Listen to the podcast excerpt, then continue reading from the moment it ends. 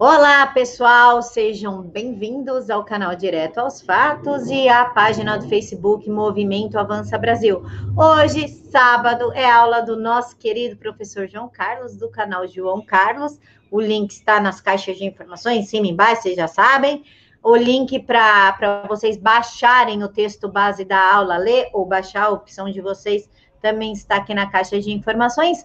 E hoje nós vamos falar sobre o islamismo, porque é uma religião que está crescendo muito, com um montão de adeptos, já é a segunda maior religião do mundo, e inclusive está com fortes raízes dentro dessa, desse globalismo aí, dessa história de governo único, essa bagunça toda que estão tentando impor no mundo. Moeda única, governo único, eles têm raízes profundas em tudo isso. É uma população gigantesca aí e que se nós não tomarmos cuidado, logo, logo teremos uma surpresa, certo, professor?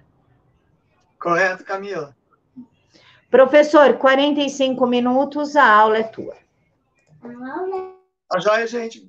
Obrigado mais uma vez, Camila, por estar aqui presente com os seus espectadores. Né? Hoje a gente vai falar sobre o islamismo.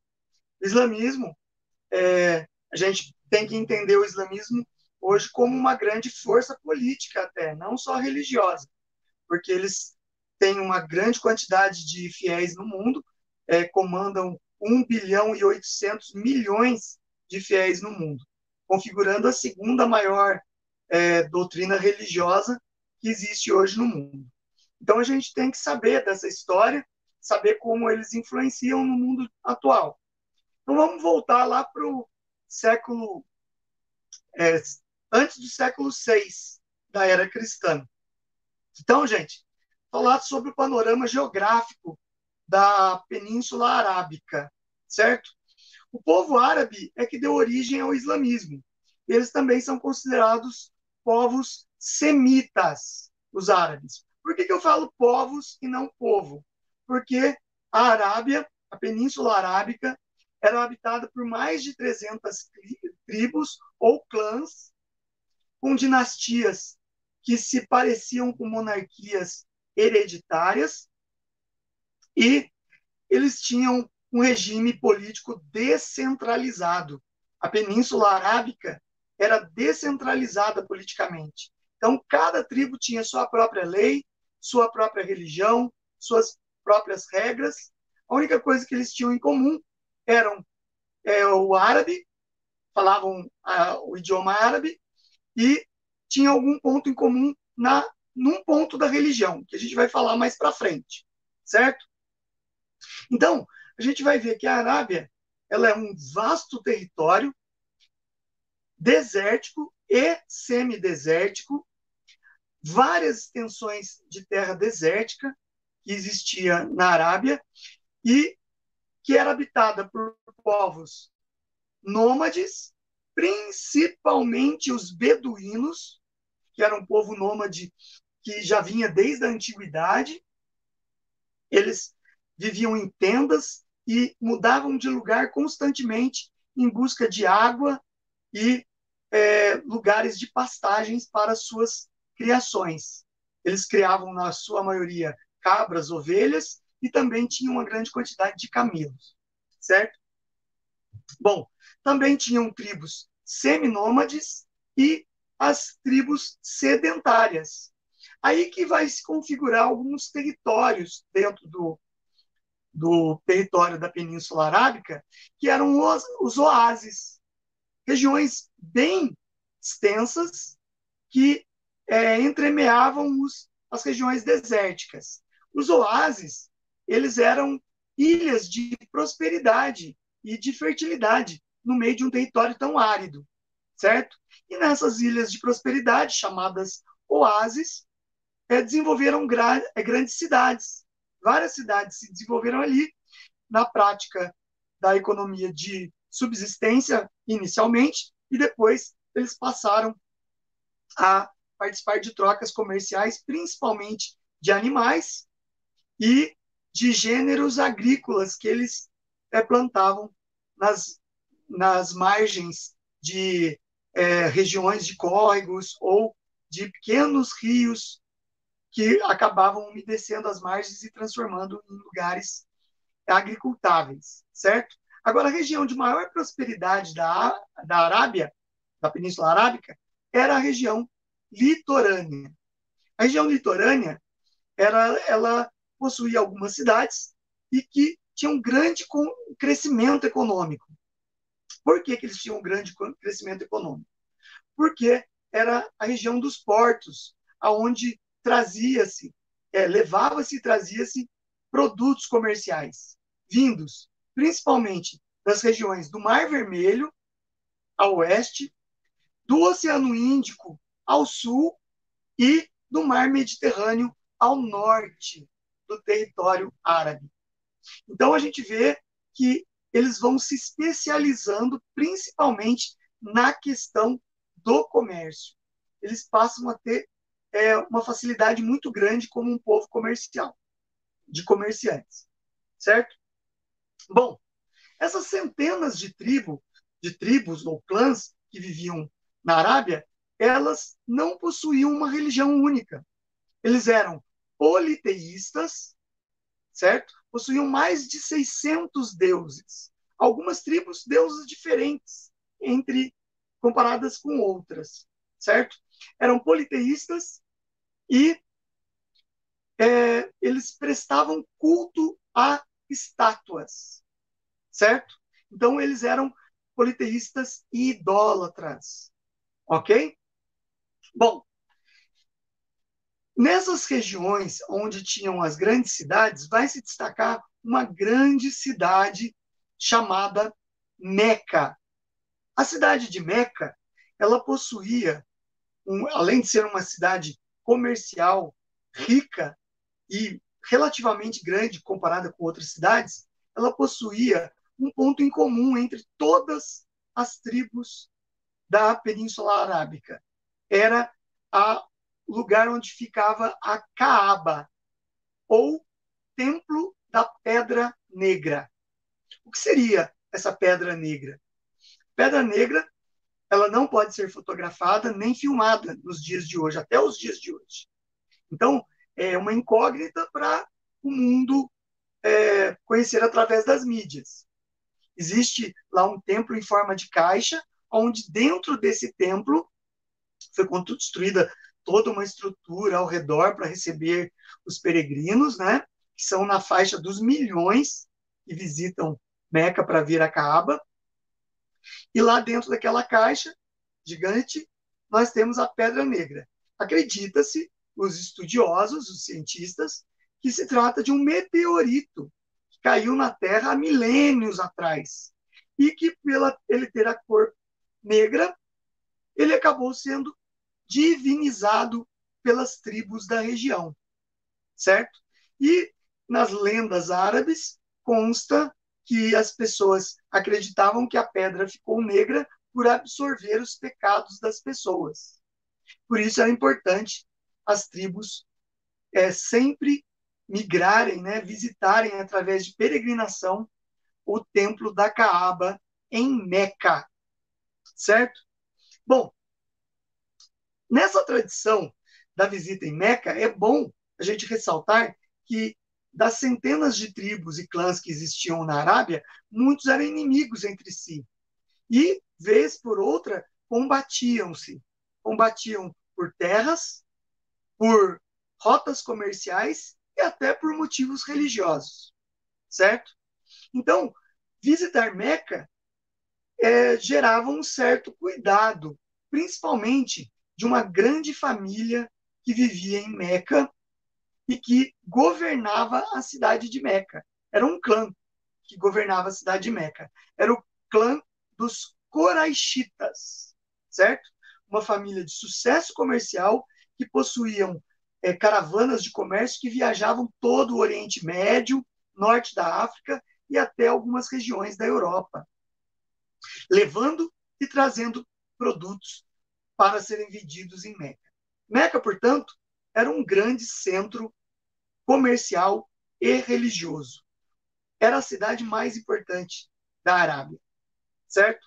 E a tribo coraixita, ela tomava cuidado para receber os visitantes peregrinos de diversas tribos, que anualmente lotavam as ruas da cidade e traziam muito lucro para os comerciantes. Como que eles faziam? Eles tinham um exército pessoal e esse exército tinha como regra colocar as tribos é, que fossem entrar na cidade desarmadas dentro da cidade. Então as armas eram deixadas do lado de fora da cidade, sob a proteção de membros da família Coraixita. E daí eles entravam dentro da cidade, daí não se corria o risco de tribos rivais se encontrarem e se degladiarem. Eles é, firmavam um compromisso de trégua temporária enquanto eles estivessem visitando a cidade de Meca e Acaaba, certo? Bom, é neste contexto religioso, politeísta, que descentralizado politicamente, que a gente vai ver no ano de 570 depois de Cristo o nascimento de um personagem muito importante para a história da Arábia. É Maomé, ou Muhammad, como ele é chamado pelos árabes, certo? Maomé, ele nasceu na cidade de Meca, era filho de, de comerciantes de um ramo distante da família dos Coraixitas. Não era do ramo mais importante. Vamos dizer assim, a grosso modo. Era de uma ala pobre da família Coraichita. Ele perdeu os pais muito cedo e acabou sendo adotado por um tio, certo? Esse tio é, acabou ensinando é, as práticas comerciais para Maomé, e inclusive ensinando ele a trabalhar com caravanas de comércio da cidade de Meca. Ele cresce nesse ambiente e acaba se transformando chefe de caravana. E ele faz diversas viagens para diversos lugares durante anos, certo? Então, ele, os historiadores concordam que ele conhecia e teve contato com os judeus, com a doutrina judaica e com o livro sagrado dos judeus, o Torá, certo? E provavelmente ele sabia vários idiomas por ser comerciante, ele aprendeu vários, é, vários idiomas e acabou aprendendo a ler o Torá. E ele percebe também que o povo judeu tinha uma certa união cultural através da religiosidade, certo? Apesar de não possuírem é, unidade política, porque eu lembro que o povo judeu se dispersou no ano 72 depois de Cristo com a invasão romana da região na região de Israel, certo? Então eles não tinham uma unidade política, era um povo sem território, porém as, os povos remanescentes de judeus que viveram ali no Oriente Médio, eles possuíam uma unidade cultural através da língua e dos costumes, ok? E Maomé teve contato com isso. Quando a gente fala costumes, envolve também os costumes religiosos, ok? Bom, e ele também teve contato com é, regiões cristãs, né? O cristianismo vivia a Idade Média na Europa, uma época em que, depois do fim do Império Romano, por volta do século IV, a única instituição que emergiu sólida e mais forte depois que acabou o Império Romano foi o cristianismo, a igreja cristã, ou o catolicismo que se consolidou a partir do século V. Ok? Bom, então a gente vê que o Maomé teve contato com a doutrina cristã e com o livro sagrado dos cristãos, que é a Bíblia. E provavelmente aprendeu a falar o idioma desses povos longínquos, que longínquos em referência a Roma, que adotavam a doutrina cristã como sua doutrina religiosa, certo? Então Maomé, ele é, acredita-se que ele tinha na sua consciência que uma forma de unificar um povo era através da unidade religiosa. E uma consequência da unidade religiosa seria a unidade política, certo? Bom, com 25 anos de idade, o Maomé casa-se com uma viúva rica, certo? Que se chamava Khadija. E isso melhorou bastante o seu nível de vida. E fez com que ele pudesse ter mais escravos e pudesse compor caravanas de comércio cada vez mais numerosas, tá? que faziam viagens mais longas e distantes, né? longas e que traziam grandes riquezas para a Meca. Bom, durante essas viagens, uma dessas viagens, eles atravessavam é, centenas de quilômetros no deserto da Arábia e a gente sabe que a Arábia, o clima no deserto, ele possui uma amplitude térmica muito grande. De dia, pode atingir temperaturas altíssimas, chegando até quase 50 graus, até passando de 50 graus. Por isso que o povo árabe usa aquelas roupas que fecham quase que o corpo inteiro, para não sofrer grandes queimaduras de sol. Passou a ser uma questão cultural vestir roupas fechadas, porque eles viviam num ambiente inóspito do deserto. Porém, essa amplitude térmica fazia com que o, exército, o deserto fosse extremamente gélido à noite. As temperaturas caíam muito abaixo de zero naquela região, virando uma verdadeira geladeira a céu aberto. Então, era costume das caravanas de comércio que antes do sol se pôr, o líder da caravana tinha que escolher um local de abrigo para que a caravana pudesse passar a noite se protegendo contra o frio e os ventos congelantes do deserto. Ok? Então, Maomé, numa dessas viagens que ele comandava a caravana, ele acaba procurando um lugar entre desfiladeiros no deserto, onde fosse é possível estacionar a sua caravana e se proteger do frio do deserto e dos ventos gelados. É aí que ele encontra uma caverna, uma caverna de abertura bem larga, e ele, como chefe da caravana, ele tinha que inspecioná-la antes de colocar os seus empregados, escravos e animais para se protegerem dentro da caverna. Então ele entra dentro da caverna e ele demora horas para sair lá de dentro, causando uma grande preocupação nos que ficaram esperando logo na entrada, já protegidos do frio e dos ventos. Para surpresa de todos, quando Maomé volta, ele volta relatando ter um contato místico com uma, um anjo, e que esse anjo era o anjo Gabriel. Note-se que o anjo Gabriel é o mesmo anjo que consta na Bíblia, no Novo Testamento, que é o anjo da anunciação da vinda do Messias para a Virgem Maria.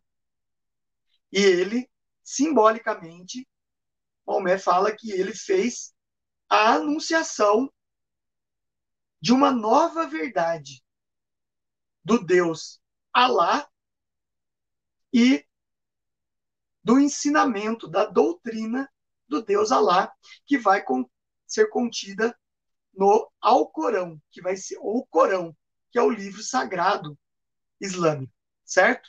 Da doutrina islâmica.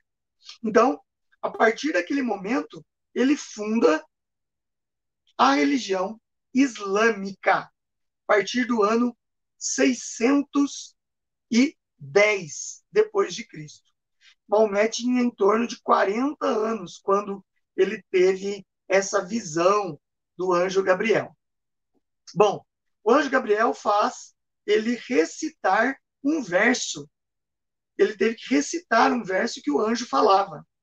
E esse verbo e esse verso, ele dizia o seguinte: ele dizia que, que hoje é um dos pilares do islamismo. Ele tinha que recitar a chamada Shahada. Significa a frase: Alá é o único Deus e você, Maomé, é o único profeta. certo?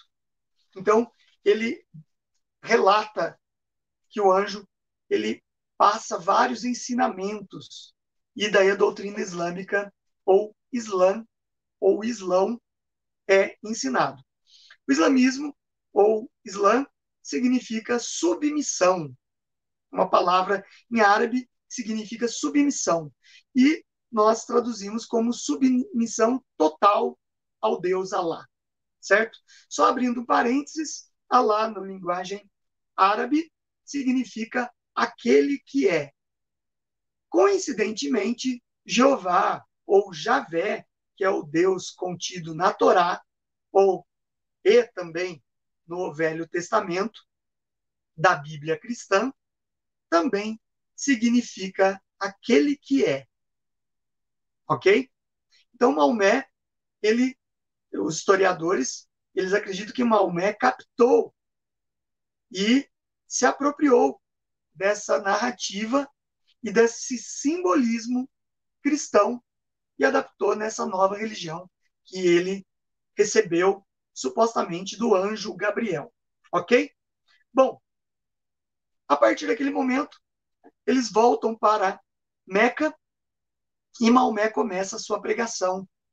E ele consegue converter a sua viúva, sua, a viúva que ele se casou, né, não era viúva dele, ele, a, a mulher que ele se casou, que era viúva, a Khadija, ele converte ela ao islamismo, converte a sua própria família e seus empregados e escravos.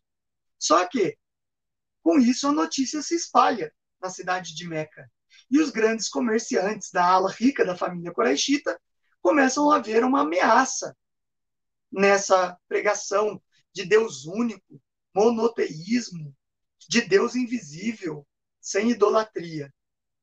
Então, os ricos comerciantes de Meca viam um risco muito grande para o comércio e para o poder religioso que eles possuíam em Meca com essa divulgação dessa nova doutrina. É, vários relatos é, contidos no livro dos Sunas, que eu vou explicar mais tarde desse livro, dizem que Maomé é, era tratado com muita repressão, é violenta pela parte dos comerciantes que não admitiam que ele pregasse em lugares públicos a nova doutrina, que ia totalmente contra o politeísmo. Então, Maomé, é, correndo risco e recebendo muitas ameaças, ele teve que fugir de Meca. No ano 622 depois de Cristo, ele foge para uma cidade próxima de Meca, que era uma cidade rival comercialmente falando, é a cidade de Iatrebe ou Iatribe, na cidade de Atribe, ele é bem recebido é, pelos governantes da cidade, pela tribo que comandava a cidade, e ele lá começa a sua pregação. E por incrível que pareça, em pouco tempo, em torno de sete anos, ele consegue converter toda a cidade, ou quase toda a cidade de Atribe. A partir daí, a cidade de Atribe muda de nome e passa a se chamar Medina, que significa a cidade do profeta. E essa fuga que ele fez em 622 de Meca para Iatribe tem o nome de Égera. Égera é um nome árabe que significa migração. E marca, foi tão marcante para o calendário islâmico mais tarde, que ele marca o início, o ano zero do calendário islâmico. Eles não estão no ano de 2020 como nós estamos. Tá?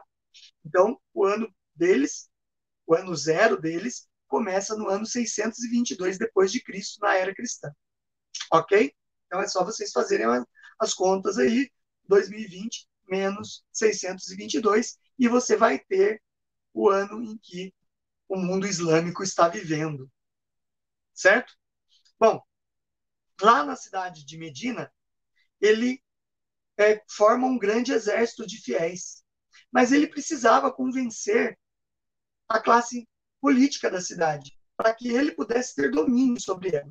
Então, algumas lendas árabes contam que ele reuniu, ele tinha um escravo persa e a gente sabe que os persas eram grandes conhecedores de astronomia daquele período, né? Eram observadores do céu, os persas. E um dos escravos de Maomé relatou a Maomé que é, por aqueles dias, um dia tal, haveria um eclipse lunar, ou seja, a sombra da Terra encobriria a Lua. Provavelmente, parcialmente, cobriria a Lua. Ok? Bom, Maomé, vendo nisso um sinal, ele anunciou para o povo se reunir na praça da cidade, certo? E que no tal dia o Deus Alá ia dar o símbolo, ou seja, o sinal, para que eles vissem o seu poder. A lua seria encoberta pela mão, pela sombra da mão de Alá. Assim conta a lenda árabe. E no dia é, que aconteceu o eclipse, o eclipse foi realmente parcial, ficou em forma de lua crescente.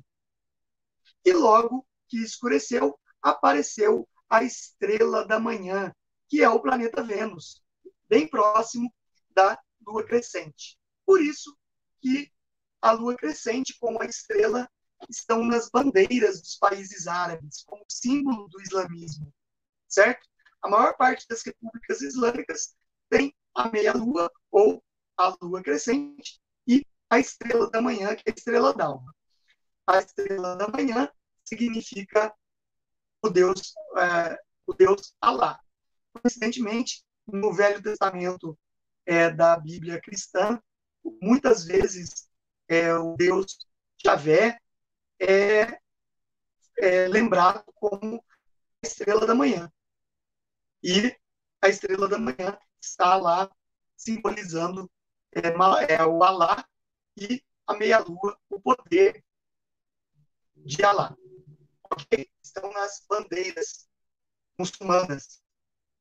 É lógico que existem símbolos mais antigos, até da época da Mesopotâmia, que mostravam a meia-lua e a estrela da manhã como símbolos. Mas ele foi cooptado através dessas lendas para o mundo islâmico e hoje faz parte do símbolo do islamismo no mundo. Inclusive, nas cúpulas das mesquitas, nós temos a meia-lua e a estrela d'alva representando é, o símbolo islâmico, como a cruz representa o cristianismo. Ok? Bom, então, Maomé começa a organizar um grande exército para dominar Meca. O importante era dominar Meca, porque lá era o grande centro religioso de toda a Península Arábica. Então, esse grande exército de fiéis de Maomé, eles começam a usar táticas de empobrecer, empobrecer Meca, atacando todas as caravanas que saíam ou chegavam próximas a Meca, fazendo com que as riquezas não saíssem e nem chegassem em Meca. Com isso, vai empobrecendo a cidade e eles começam ataques às cidades e nós temos sangrentos combates dentro de Meca. É aí que nasce aquela mentalidade islâmica de que todo infiel deve que não se submeter ao Deus Alá e ao islamismo, ele deve ser morto. Ok? Isso está no livro do Alcorão. Que combater os infiéis se, e submetê-los. Se não aceitarem, eles devem ser devastados, mortos. Ok?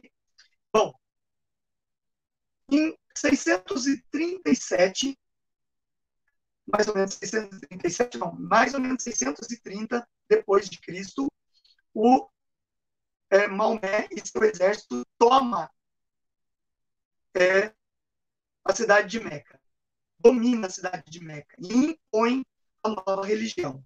Todas as estátuas dos deuses que tinha no templo da Kaaba, junto a Pedra Negra, que era um costume as tribos levarem as estátuas dos seus deuses para ficar idolatrando ao lado da Pedra Negra, foram todas retiradas e destruídas por Maomé. E ele impôs que a nova religião era o islamismo. Lembrando que a Kaaba ele manteve, porque é um símbolo cultural muito intenso e respeitado por todas as tribos. Então ele cria uma lei religiosa dizendo que a, o Templo da Pedra Negra era um ponto-chave do islamismo, era um símbolo real do Deus Alá na Terra, um símbolo visível do Deus Alá. Então, olha o contraponto. Eles eram contra a idolatria, mas idolatravam uma pedra negra que, na teoria, tinha capacidade de retirar os pecados das pessoas caso elas fossem na presença dessa pedra. Seria um poder dado do próprio Alá. Ok?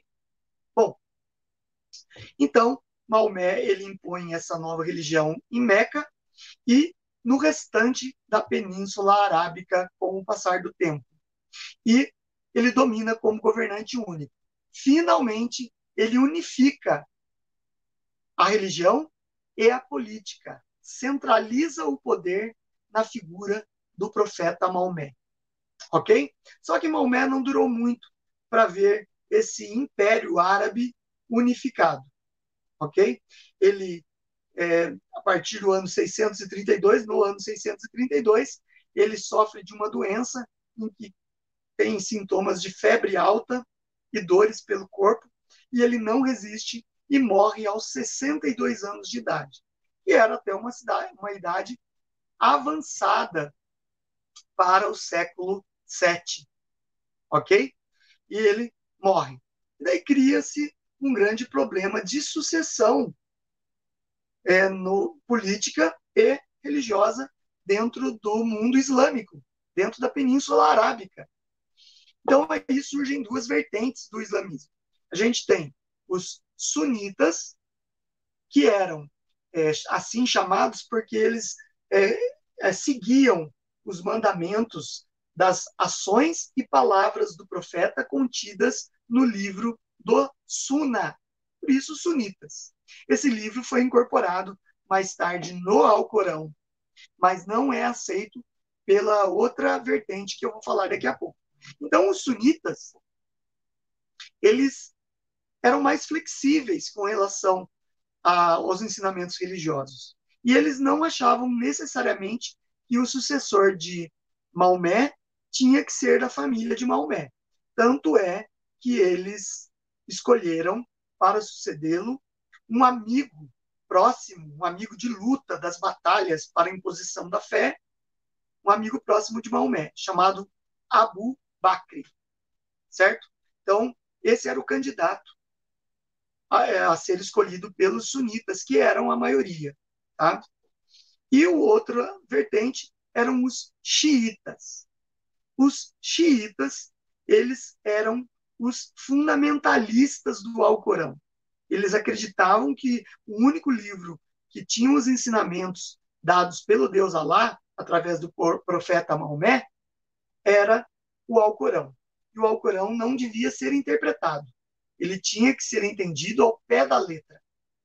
Ou seja, literalmente. O que gerava inflexibilidades.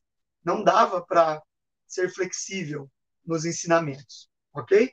E eles defendiam que o sucessor de Maomé tinha que ser da família de Maomé, um descendente ou um parente de Maomé. E como as mulheres não tinham poder, a gente vai falar isso mais tarde também, eles defendiam que deveria ser o genro ou o filho do genro de Maomé, chamado Ali, certo?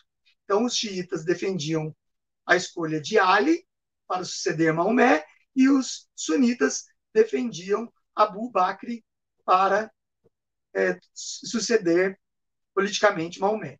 Uma outra diferença entre os xiitas e os sunitas é que os sunitas eles não tinham uma visão de que é, o chefe religioso era infalível.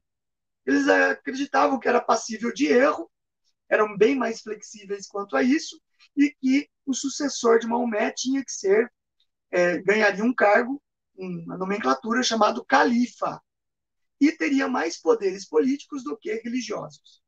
Ok? Enquanto que os xiitas acreditavam que o poder é, deveria ser é, unificado na figura do imã.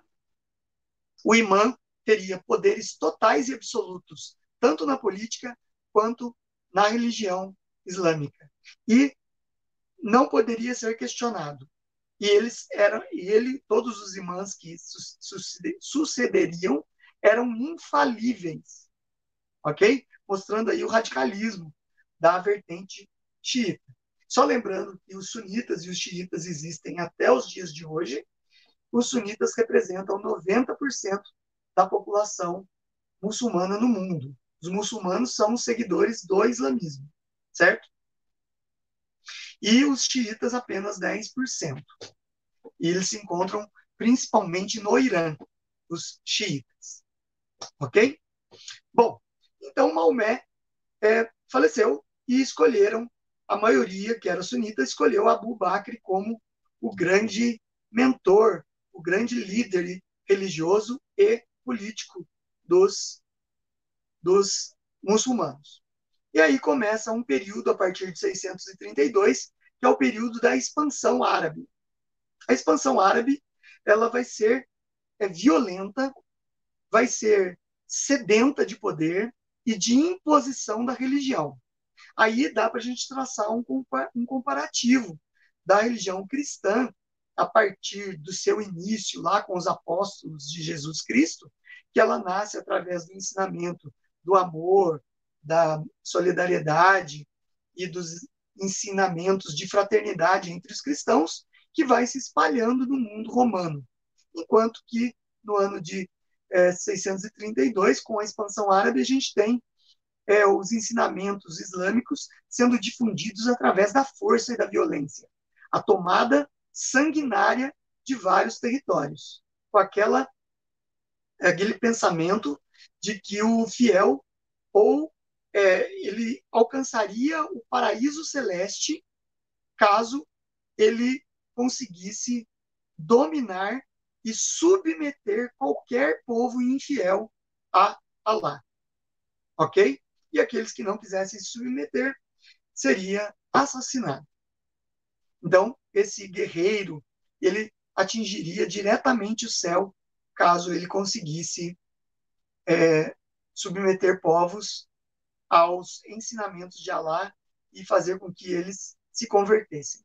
Ok? Bom, então, a gente tem a expansão árabe, ela é constante, ela vai durar em torno de 170 anos, ela vai é, começar ali pelo Oriente Médio mesmo, a Península Arábica e os povos que vão fazendo fronteira, Síria, Jordânia, a próprio Israel, o território de Israel, que não pertencia ao povo de Israel, mas tinha população israelita ali, e vai dominando Egito, norte da África, Império Bizantino, que cai sobre uh, o domínio árabe, é, eles chegam até a Índia e regiões da Ásia. Tanto é que até hoje vários países que compõem o, a Ásia que fazem divisa com a Rússia, Turcomenistão, Cazaquistão, é, a própria Índia, em parte, é, são partes integrantes do mundo islâmico, ok? É, e também eles chegaram a atravessar o Estreito de Gibraltar no ano de 700 depois de Cristo. Eles atravessam o Estreito de Gibraltar e atingem a Espanha, a Península Ibérica. Lembrando que a Espanha ela ainda era um território sem unificação, onde tinham vários reinos durante a Idade Média. Então, a península era descentralizada politicamente, vivendo sob feudos dinásticos cristãos, certo? Então, os árabes, através do comando de Tariq Gilbran, eles conseguem atravessar o mar Mediterrâneo escalam o, a, o grande paredão, que é o Estreito de Gibraltar, que na época se chamavam Colunas de Hércules. E daí eles atravessam as Colunas de Hércules sob o comando de Tariq Gilbran, em homenagem a esse grande comandante, eles dão o nome daquele grande paredão de Gibraltar, certo? Em nome, em derivado do nome Gilbran. E eles avançam sobre a Península Ibérica e só são é, derrotados em 732 pelos reis do Sacro Império Romano, Carlos Magno, Carlos Martel. Eles vencem os árabes em 732 na batalha épica de Poitiers, certo? Isso aí encerra a expansão árabe no continente europeu. E depois, é, lá pelo século XI e XII, os espanhóis começam a unir os seus reinos, principalmente as quatro casas principais dos reinos espanhóis, que são Aragão, Castela, né? É, Leão, eles unem as suas casas para lutar na guerra de reconquista da Península Ibérica contra os árabes. E só conseguem a vitória no ano 492, quando eles vencem o Califado de Córdoba e expulsam os últimos cristãos, os últimos islâmicos da é, Península Ibérica que ficavam na cidade de Granada ok? E daí eles são expulsos dali. Finalmente, em 1492, lembre-se que a época de Cristóvão Colombo viajar para América, da chegada na América e tudo mais, é que eles conseguem expulsar os árabes da Península Ibérica. Ok? Mas nesse processo de expansão árabe, existem também muitas lutas pelo poder dentro das famílias, das dinastias que foram se sucedendo. No ano de 730, é, uma dinastia chamada Omíada, de um dos comandantes chamado Oman, eles conseguem se impor na expansão, no comando da expansão, e criam o Califado de Córdoba e impõem uma, um domínio omíada, né? o Califado de Omíada, na expansão árabe-muçulmana. Isso vai ser contestado mais tarde, né? No, ainda no século VIII, nós temos um outro califado importante, também dominado pela dinastia Omíada, que é o califado de Damasco. Só que Damasco cai por volta de 780 depois de Cristo, com uma rebelião de uma dinastia dissidente, que é a dinastia dos Abássidas, tá? que é comandada por Abu Abu al-Abbas. Por isso, dinastia Abássida. Ok? Bom, esse, essa dinastia Abássida ela transfere o califado de Damasco, que fica na Síria, para a cidade de Bagdá, que fica no, Irã, no Iraque, certo? Então, a cidade de Bagdá passa a ser um importante centro muçulmano também na, nessa, nesse processo de expansão árabe-islâmica pelo mundo. Certo? E essa dinastia abássida, ela vai permanecer até o século XIII, dominando aquela região. Tá? Bom, depois de imposta toda essa esse domínio num vasto território envolvendo é, dezenas de territórios e países, os árabes começam a se consolidar como uma grande religião monoteísta. Hoje nós temos três grandes religiões monoteístas, graças esse movimento de expansão dos árabes muçulmanos. Nós temos o cristianismo, que é a maior religião do mundo, tendo mais de 2 bilhões de fiéis. Em segundo lugar, a segunda maior religião do mundo, que é o islamismo. E a outra religião muçulmana, que não é uma das maiores, ou melhor, não muçulmana, uma religião monoteísta, mas que não é uma das maiores, mas congrega 400 milhões de fiéis, que é o judaísmo. Então, nós temos as três maiores religiões monoteístas do mundo, né? que é o cristianismo, o islamismo e o judaísmo. No século XI, nós temos o início das cruzadas cristãs, por quê? Porque o islamismo proibiu os cristãos de peregrinarem para a cidade de Jerusalém, que era considerada a cidade sagrada para os cristãos europeus. Muitos cristãos, inclusive reis, pagavam promessa para serem perdoados dos pecados indo para Jerusalém, para rezarem na igreja do Santo Sepulcro, onde o corpo de Cristo tinha sido deixado, ou na igreja da Natividade, aonde acredita-se que Cristo havia nascido da Virgem Maria, certo? Então, era um costume os povos cristãos migrarem para é, Jerusalém. E os muçulmanos, nessa expansão, eles começaram a atacar os peregrinos cristãos e fecharam a cidade de Jerusalém, não permitindo mais a peregrinação. É aí que a gente tem as cruzadas. O Papa Inocêncio II, no século XII, ele vai convocar a primeira cruzada. Ok? E a cruzada é, geralmente era comandada por nobres feudais europeus que iam sob a promessa de serem lembrados como santos, mártires da Igreja Católica, certo? E eles iam à frente de um grande exército. As cruzadas cristãs não tiveram grande sucesso, né? E foram derrotadas, as, principalmente as primeiras cruzadas foram derrotadas por um sultão, também califa, é muçulmano chamado Saladino, um grande chefe militar que derrubou, de, derrotou vários cristãos nas batalhas das cruzadas. Ok? Até que, em acordos entre é, os cruzados que deu origem aos, aos templários e tudo mais, eles conseguiram a liberação das peregrinações cristãs novamente para Jerusalém. E Jerusalém se transformou numa cidade é importante para as três grandes religiões, né? É considerada uma cidade sagrada para o cristianismo, para o judaísmo e para o mundo islâmico. São três cidades é, sagradas para os muçulmanos.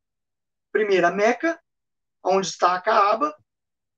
Segunda, Medina, onde é, o poder de Alá foi demonstrado e para onde o profeta fugiu e foi acolhido e a cidade de Jerusalém, que acredita-se nas lendas árabes que Alá, através da cúpula de Oman, ou cúpula do Sol, que é um templo, é uma mesquita árabe que existe em Jerusalém, Alá levou é, o próprio Alá, é, o próprio Maomé em corpo para conhecer os céus, certo? É uma lenda né? mas é muito respeitado e eles acreditam na divinização da cidade por causa disso. Bom, imposta a religião é, islâmica nesses vastos territórios, é interessante a gente conhecer alguns pilares dessa religião. Então a gente tem o primeiro pilar, são cinco pilares dessa religião, que são ensinados pelo próprio anjo Gabriel para Maomé na transcrição do início do Alcorão, certo? São cinco pilares que todo muçulmano deve seguir. Primeiro, a charrada, que consiste em recitar e aceitar a todo momento a seguinte frase: Alá é o único Deus e Maomé é o seu profeta. Eles devem recitar isso a todo momento, diariamente, até o final da sua vida. Esse é o primeiro pilar. O segundo pilar é orar cinco vezes ao dia com a face voltada para a direção de Meca, esteja aonde estiver é, no planeta Terra, certo? Isso é chamado de Salá por eles. As cinco orações diárias voltadas para Meca. Três, dar esmolas aos pobres. É chamado de zakat. E, quarto, jejuar durante o nono mês do calendário islâmico, que é o mês do Ramadã. ok? Eles devem fazer jejum durante esse período. Lembrando que o jejum deles é durante o dia, desde o nascer do sol até o pôr do sol, e depois eles passam o período depois do pôr, do sol até o nascer do sol em um regime de comida leve, frutas, legumes cozidos e água. Então, é como se fosse um jejum parcial durante um mês. E o quinto, peregrinar pelo menos uma vez na vida para Meca, certo? Para a cidade de Meca, para visitar o templo da Kaaba. Isso é chamado de Hajj. Só que é, o mundo muçulmano ele acabou, principalmente sunita, ele acabou se modernizando, né? Ele sabe que nem todos os árabes do mundo são ricos e têm condições de fazer essa viagem que consta nos cinco pilares. Então, eles acabaram é, perdoando os pobres é, muçulmanos que não têm condições de fazer essas viagens. Apesar que as mesquitas islâmicas em todo o mundo, eles, é, formados por famílias muito ricas, eles bancam viagens para as pessoas que nunca viajaram, certo? Como uma forma de cumprimento da dos cinco pilares que são exigidos para os muçulmanos. Ok? Bom, dentre os vários costumes que a gente pode destacar no mundo árabe, a gente tem é, o costume de considerar a mulher uma figura inferior. Ok?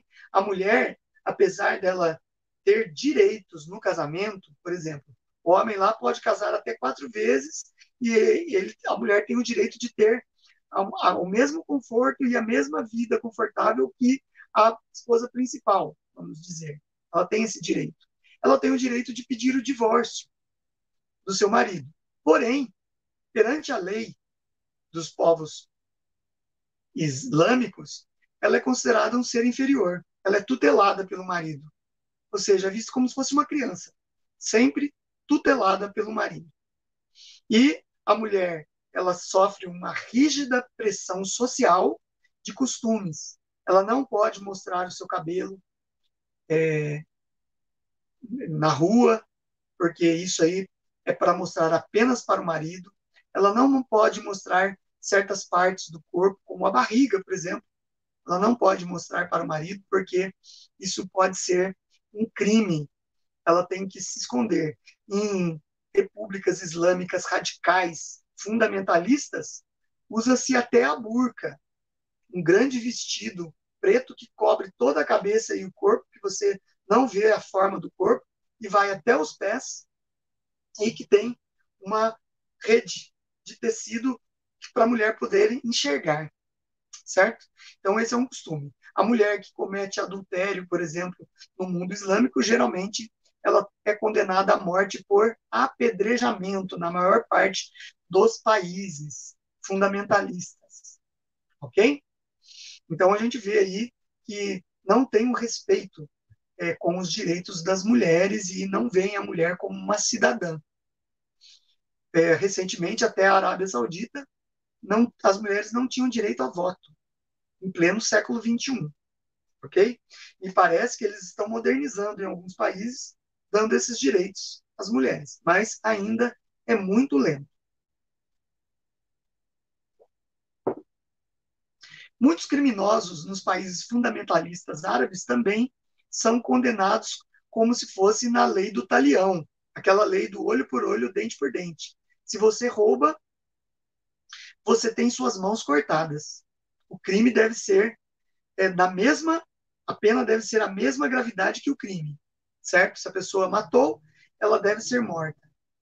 Se ela roubou, ela tem as suas mãos cortadas. Então, é, são formas bem é, pouco civilizadas, em pleno século XXI, de punir as pessoas com relação a crimes, ok? É, o islamismo ele tem um único país na América que tem maioria islâmica, que é o Suriname. Suriname tem 70% da sua população islâmica. O resto da América, a maioria é cristã. Ok? Bom, agora falando desse. É, que hoje o islamismo é uma religião global, né, que está no mundo inteiro. No Brasil, nós temos a maior colônia islâmica na cidade de São Paulo e também em Foz do Iguaçu. Nós temos em torno de é, 500 mil, alguma coisa assim, islâmicos no Brasil, seguidores da religião islâmica.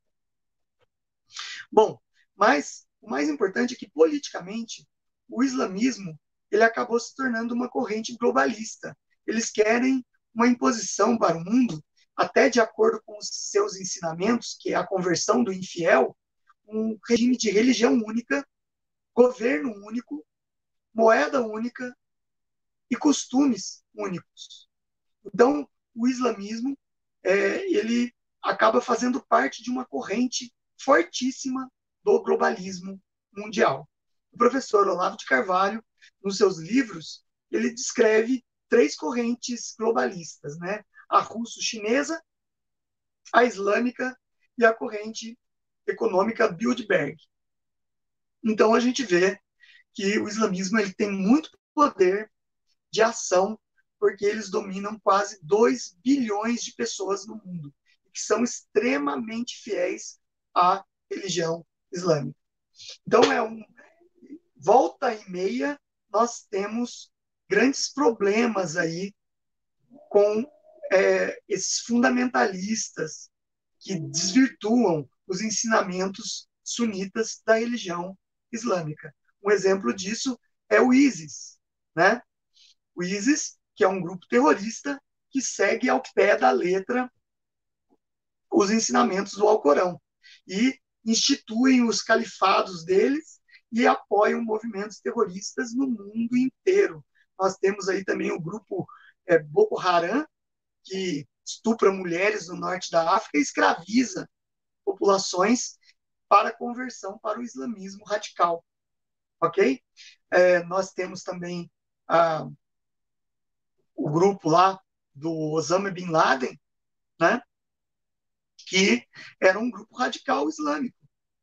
Então, volta e meia, o islamismo, não a religião em si, mas os ensinamentos islamistas estão é, na mídia por causa de pessoas que desvirtuam esse segmento religioso e têm pretensões globalistas de imposição de uma realidade no mundo. É, para finalizar, só lembrando que muitos meios da mídia que não são, não têm muita cultura para falar, leem pouco e falam o que não sabem, eles geralmente falam assim: ah, o terrorista árabe, mas nem sempre é árabe.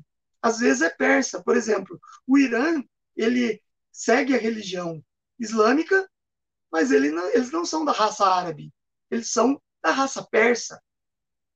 Ok? Então, comete-se muito esses erros na mídia tradicional no Brasil e até mundial. É confundir islamismo com raça ou muçulmano com raça. Não é. Muçulmano é o seguidor da religião, islamismo é a doutrina do Deus Alá. Ok? Então, Camila, estou encerrando por aqui. Tem alguma questão? você gostaria de fazer? Tem sim, professor. Professor, olhando a situação atual é, aqui no Brasil, a gente tem a invasão na Alemanha deles, na, na França também.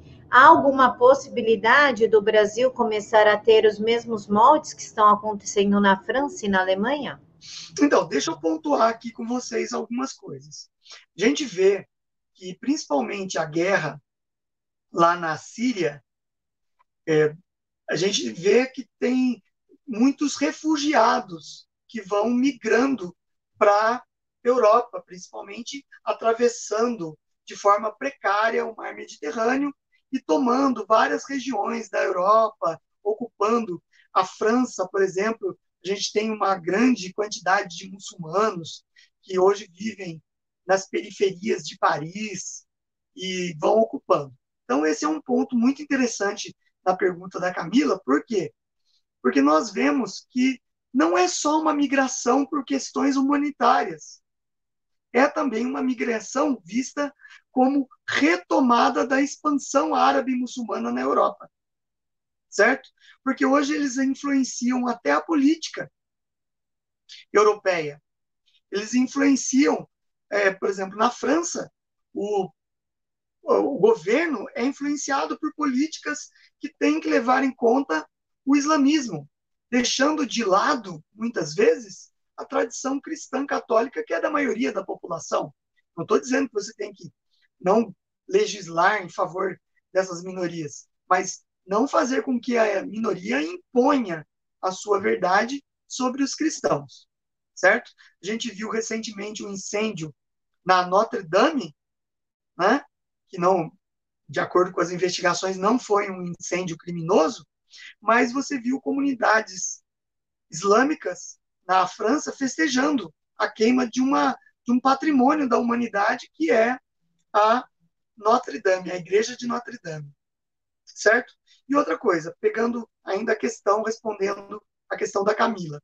No Brasil, nós já temos uma grande quantidade de é, pessoas que migram da, lá do Oriente Médio para o Brasil. Nós temos comunidades árabes, muçulmanas ou islâmicas, independente da raça, se é persa ou se é árabe, que vêm para o Brasil. Então, a gente tem várias regiões do Brasil em que eles estão é, já bem configurados. Se nós corremos risco no futuro, eu acho que é uma tendência natural. É, com esse pretexto das guerras fazerem com que haja migrações lá, eles vão procurar lugares que teoricamente, teoricamente, são pacíficos e que ofereça condições deles possuírem terras e terem direitos. Então, o Brasil passa a ser uma grande opção nesse alvo por novas terras. Né? Então, não tirem da cabeça disso, que essa migração é vista por muitos países árabes muçulmanos, islâmicos, como uma retomada da expansão árabe nos dias atuais. Ok? Respondido, Camila? Professor, muito obrigada. Pessoal, esse é o professor João Carlos, o link do canal dele e o Twitter estão aqui nas caixas de informações, embaixo, em cima, em cima, embaixo. E o próximo tema, vocês escolhem lá no Twitter dele, ele sempre disponibiliza ali alguns itens para votação. E quem falar, ah, não, eu não quero nenhum desses daí que está aí, bota lá nos comentários e troca uma ideia com o professor. Dúvidas, vocês podem até deixar aqui, mas é muito mais fácil deixar lá no último vídeo que o professor postou, porque ele tem um aplicativo que ele já vai lá e já responde, ao invés de ficar toda hora vindo aqui para checar. Professor, muito obrigada por mais essa aula. Camila, eu que agradeço e os recentes acontecimentos dessa semana eu gostaria de deixar aí para você. Tamo junto, Camila. Hashtag tamo junto e a gente sabe quem você é, uma pessoa de bem, uma pessoa do bem, e que não merecia estar passando por isso por uma arbitrariedade. Tá bom? Então, conte sempre comigo, viu, Camila? Eu tenho certeza que seus espectadores também gostam muito de você. Muito obrigada, professora. A gente vai enfrentar isso ainda mais algum tempo. Então, parece que estão montando aí mais um inquérito, mas vamos que vamos, porque Deus não desampara. Como diz minha avó, ninguém carrega uma cruz mais pesada do que se pode suportar. Então, vamos juntos aí por um Brasil melhor, por um Brasil mais é, culto, com mais aprendizagem e que lute pelo que é seu por direito. Nenhum povo merece ficar de joelhos a mandos e desmandos, de joelhos à corrupção passando necessidade enquanto os poderosos riem da nossa cara comendo lagosta, não é, professor? Com certeza, Camila. Falou melhor que qualquer um falaria. Pessoal, Obrigado então é. Pessoal, então é isso. Muito obrigada por nos ter acompanhado até aqui. Mega beijos no coração de vocês. Que Jesus os abençoe imensamente. Tchau.